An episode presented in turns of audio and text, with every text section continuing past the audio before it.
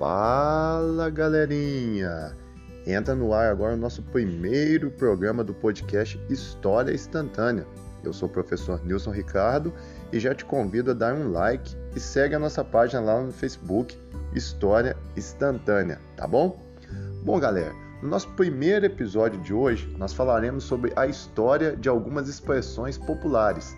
Eu selecionei duas, mas desde já já te convido, se você souber alguma, deixe nos comentários que a gente falará delas. As duas que eu escolhi foi duas expressões populares muito faladas. Uma é a verdade nua e crua e a outra é o famoso pé rapado. Bom, começaremos por essa última, pé rapado. Bom, a gente não se sabe muito certo a origem de quando começou a ser falado essa expressão popular. A gente acredita que deve ter sido em meados da Idade Média, na época da, da, da fortaleza do catolicismo. Através do século XVII, a gente já vê em poemas de Gregório de Matos falando sobre pé rapado. Na própria famosa guerra em Pernambuco, na Guerra dos Mascates, no século XVIII, a expressão pé rapada era dada aos portugueses que lutavam com os pés descalços, diferente da alta nobreza que lutava calçado. Bom, mas por que a gente acredita que foi na Idade Média, entre o século X até o século XV? Porque antigamente, quando as pessoas iam à igreja católica, as pessoas de maior posse, lógico, tinham suas carruagens, não andavam a pé, não é verdade? E as pessoas de menor posse, as pessoas mais pobres, né, os pobretões, eles andavam a pé e descalços, porque não tinham calçados. Então, quando chegava na porta da igreja católica, tinha uma espécie de um suporte, aonde as pessoas tinham que raspar os pés para entrar dentro da igreja, ou seja, para não sujar a casa de Deus. Não é a famosa outra expressão, né? É ir contra a igreja, é ir contra Deus. Então, um dos requisitos é exatamente isso: ter que limpar o pé antes de entrar dentro da igreja. E como as pessoas estavam descalças e raspavam o pé ali naquele suporte, deu-se a expressão pé rapado, das pessoas que não tinham condições de comprar um sapato, um calçado. Então, por isso que a expressão hoje é usada para as pessoas mais pobres, as pessoas de maior necessidade. Com certeza você já ouviu alguém dizendo para outro, ah, você é um pé rapado. Querendo dizer o quê? Que você não tem absolutamente nenhuma posse, nenhum bem, não é verdade? Bem, galera, e a outra expressão que é bem usada, na verdade, essa é uma parábola, mas não deixa de ter uma história. Essa é a verdade nua e crua.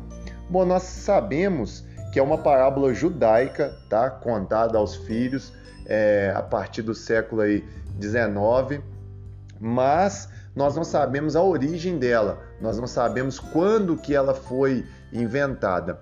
Mas ao certo é que conta-se essa parábola, conta-se essa história que certo dia a verdade e a mentira saíram para passear.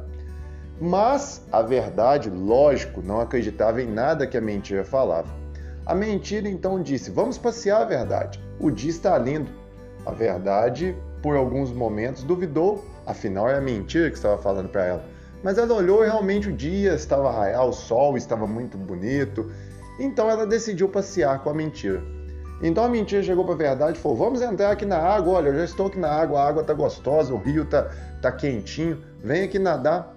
Então a verdade pensou: não, a mentira está me enganando, ela quer me afogar, eu não confio na mentira. Mas então a verdade resolveu experimentar e viu que realmente a mentira estava falando a verdade e aquela água estava realmente gostosa para se nadar. Então a verdade entrou dentro da água e começou a nadar junto com a mentira.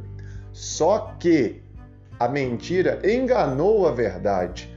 A mentira pegou a roupa da verdade, se vestiu e saiu correndo pela rua. Então a verdade saiu do lago pelada, afinal estava sem roupa, atrás da mentira. Só que as pessoas começaram a olhar para a verdade com desdenho, afinal ela estava nua, aquilo era um atentado ao pudor, e ela viu que as pessoas estavam desviando o olhar, estavam tendo aquele nojo por ela estar nua. Então ela resolveu voltar correndo para dentro do lago e entrou novamente ali. Afinal ela estava nua. Ela tinha uma opção: vestir a roupa da mentira ou sair dali nua novamente. Ela preferiu sair dali nua porque se recusou a vestir a roupa da mentira. E a mentira saiu andando para as ruas afora com a roupa da verdade. A partir desse dia, as pessoas começaram a preferir olhar e acreditar para uma mentira bem vestida do que uma verdade nua e crua. Bom, galera, é uma expressão que se usa bastante popular, talvez você não sabia a história. Tá aí as duas histórias aí dessas expressões populares.